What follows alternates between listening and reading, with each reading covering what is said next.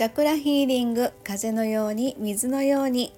はい周波数音楽作家セラピストのエリスでございます、えー、毎日更新中の感謝の周波数でございます、えー、何気ない日常が感謝で満たされることで、えー、世の中をプラスの波動で満たしたい。そんなことを思いながら言霊の力を借りて発信中でございます。はい、えー、名古屋サロン滞在中でございます。松垣社長あの本日もお手伝いよろしくお願いいたします、はい、今日はどうもありがとうございました。はい今日はあのアートクリエイトのね定例放送の日でございましたが、はい、えー、今からの収録はですねちょっと昨日のえー、19日の感謝の周波数の収録の方をしようと思っています。はい、じゃあ昨日の本文先に読んでみますね。はいえー、私たちは大自然のバランスの一部で無意識にそれを体感しながら生きているように感じます。病気になることで健康への意識が高まったり、わからないことがあれば学習への意欲が高まる。そしてそれらのベースにあるのは愛と信頼関係。えー、今日のセッションで気づき学びをいただきました。感謝いたします。はいということなんですけれどもえー、まあちょっとあの同じようなことになるんですが今日のね定例放送の中でも少しお話をしましたがあのお客様からね時々ご質問をいただいたりとかするんですけれどもそのそれに関してちょっとちゃんと答えることができなかったことがなんか、まあ、去年ですね、はい、私の中でありましてでそのお客様とのセッションが、まあ、あった時にあそういえばこの質問をもらってたなとちゃんと自分の中でもう一度調べ直しをしてお答えさせていただこうということで、うん、まああのそれを調べてご案内することで私の中のその知識というのがまたこうより広がりが持てたというのか、まあ、それをご質問いただいたことに、まあ、すごく感謝をしたわけですよね。そんな感じでその、まあ、バランスっていうところがすごく大事だなという、うんうん、あの知らないことを知るために勉強をして知ることができたっていうバランスが、まあ、大事だなって。うん、でまあ陰陽のね話もありますけど常にこの地球上というか大自然の中の一部である私たちはそういったバランスっていうのがやっぱり、あの無意識の中でもそういうところで成り立ってるんだろうなっていう、うん、そのことで、まあ、自分が少しちょっとこう成長させていただけたかなという、うん、そんなちょっと感謝みたいなね、うん、そうですよね。感じなんですけれども、うん、なんかそういうことあります？ありますね。ほうほうあのー、ちょっと例えが違うかもしれませんけども、あのー、仕事をしていく上で少しつんのめってバランス取ってる感覚があるんですよ、僕。えー、面白い。つんのめってバラバランスを取る。うん。うん。あのー、どっちかって私楽天家なんですよ。はいはいはい。あのー、楽天家って言ったらすごく聞こえがいいんですけども、うん、嫌なこと例えば自分にとって嫌なことがあっても、うん、もう過ぎたことという感覚うん、まあその時嫌ですよ、うん、でもどうしようもない腹水盆に帰らずという世界になって、じゃあどうやってお盆に戻すかなんて考えないんですよ。そうですね。もう考えないんですよ。確かに、うん。じゃあどうしてこぼれたかってことは考えるにしても、うん、じゃあどうやってステップしていこうかとかね、うんうん、そっちを考えるから、うんうん、あのバランス取るために一生懸命前に行ってるという感覚ですね。なるほど。うんうん、ちょっと例えが出てこなかったけど、うん、あの先読み的な感じ？あの先読みも確かに結果的には先読みになるんですけども、うんうん、あの求めようとするんですよ。あ自分からってことですね。そうそうそうそうあの例えばお客様から質問があって私の同じように答えられなかった時ってどんなああります？あ、まあ、もちろんありますよ。でそれは帰って調べますすいませんって言って、はい、それは誤って調べた上で、うんうん、そこで止まらなくて、うん、その3つぐらい先までまあ3つか4つぐらい先まで下調べしていって、うんうん、その回答を持っていったらそれに対してまた返事が来るんですよね。はい、で、そこで答えられるようにしておこうと思っちゃうんでだからつんのめてあそういうことか。うんあ例えばまあその想定をするというか。そうそう。これからつ先につながることは大抵こういう質問だろうなという、それはなるほどなるほど、うん、ああ大事ですよね、うん、だからそうすることによってあそういうこと広がりが見えてくる。うんうんうん、あそうですよね、結局私もそうそういう感じになったんですよ。あの要は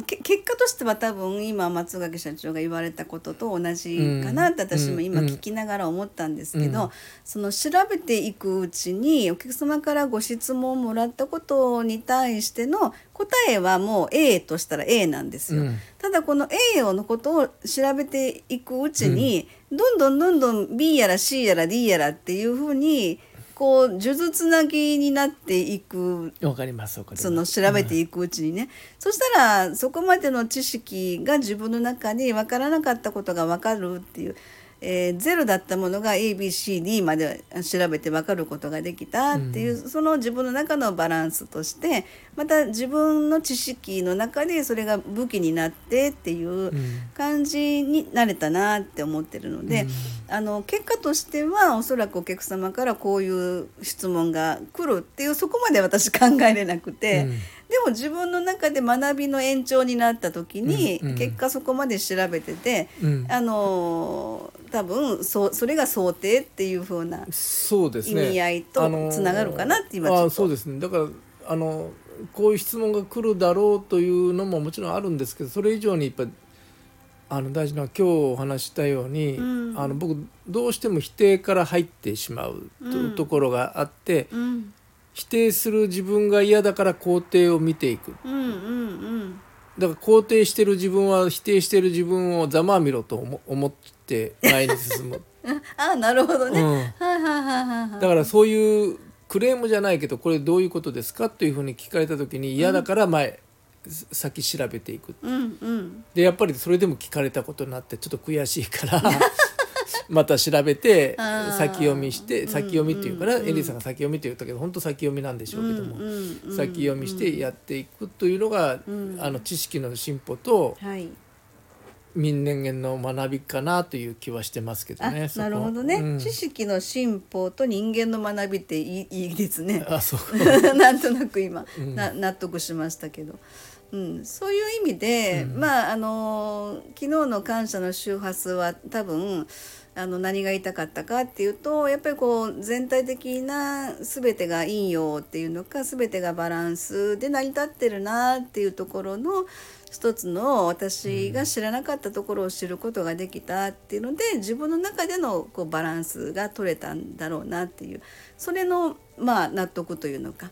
えー、そういうところが知れたっていうふうにはい昨日書いてました。えっと一つ面白いことがあって、はいうん、すんのめりのバランスをとっていくんですけども、うん、えー、起きた事象によっては後ろ向きにバランス取る人もおるんですよね。えどういうこと、えー、前に重心をかけて歩けばいいのに、うん、後ろに重心をかけて後ろに下がってしまう。はい。つまり負の連鎖を起こしてしまうという。ですよね、うん、それがどうしてバランスになるの？後ろにこけないようにこけないようにこうしたらこうなっちゃうこうしたらこうなっちゃうという思考が働くというやつです。例えば会社で何かありました、うん、はい、あまた課長に叱られるかもしれない。あ同僚にこう言われて馬鹿にされるかもしれない、はい。そういう思考が働くと、そういうふうになっていくじゃないですか。後ろに下がっちゃうの？マインドがね。あマインドもそれとバランスとどう関係ある？バランスが崩れるとマインドが崩れますよね当然のことと、だから後ろ向きに物事を考え始めると、うん、バランスは崩れんでもいいまで崩れてしまうという状態になって崩れることのその想定とか心配の話ですね。そうそうそうあなるほどね。だからババランスでも前向きのバランスをこう前もってつんのめって動くうちはいいんですけどもふと後ろを見て向いた時に後ろ向きにバランスをなろうとった時にあ待て待てよというふうな自分の中で持っていくことが大事かなという思うんですよ。そういうことですね、うん、下がるだけではなくて、えー、下がってしまう理由まで自分の中で何かしらの気づき学びのところに持っていければ、うん、本来のバランスっていうところが整っていけばいいなっていう。だからバランスといったらもうそこで停滞しちゃうんですよね。あの前にもいかんし後ろにもいかん気持ちいいところで止まっちゃうんですけども人間の人間の例えば知識の進歩というかねあのマインドもそうですけども、うん、向上させようと思ったら少しだけ前に倒して、うんうん、自転車をこいでいくかのようにバランスを取りながらやっていけば、より成長もあるし気づき学びも大きいと思うんですよ。なるほどですね。あとね昨日ちょっと自分が書いたやつの中に、うん、それらのあのバランスの中の結局ベースにあるのは愛と信頼関係っていうふうに書いてるんですよ。素晴らしい。で結局私もそこに気づけたのも、お客様からの一言で、うん、えー、その一言をいただいた、まあ、おかげでというのか、うんうんその自分の行動に移すことができて、うん、で、まあ、自分の中でのバランスを保つことが、まあ、整えることができたっていうことで。そこにまあ感謝もそうですけど、うん、昨日の中で祈りと感謝はイコールだって話もしましたけど、うんうん、えー、まあ、愛と信頼関係っていうことがあのそこのベースにはそういう、うん、何？ベースですよね。そうですよね、うん、うん、っていうことがまあ感じたことです、ね、まあもうそれが本当の基本だと思いますよね。うんうんうん、でも皆さん分かってるんだけど、うん、で現実世界ではという言葉がどうしても出てしまう。なかなか厳しいですよね。うん、だから先ほどちょっとね放送でも言いましたけど一般社会グループの中でいる自分とそこから離れた自分をちょっと分けて考えていかないと、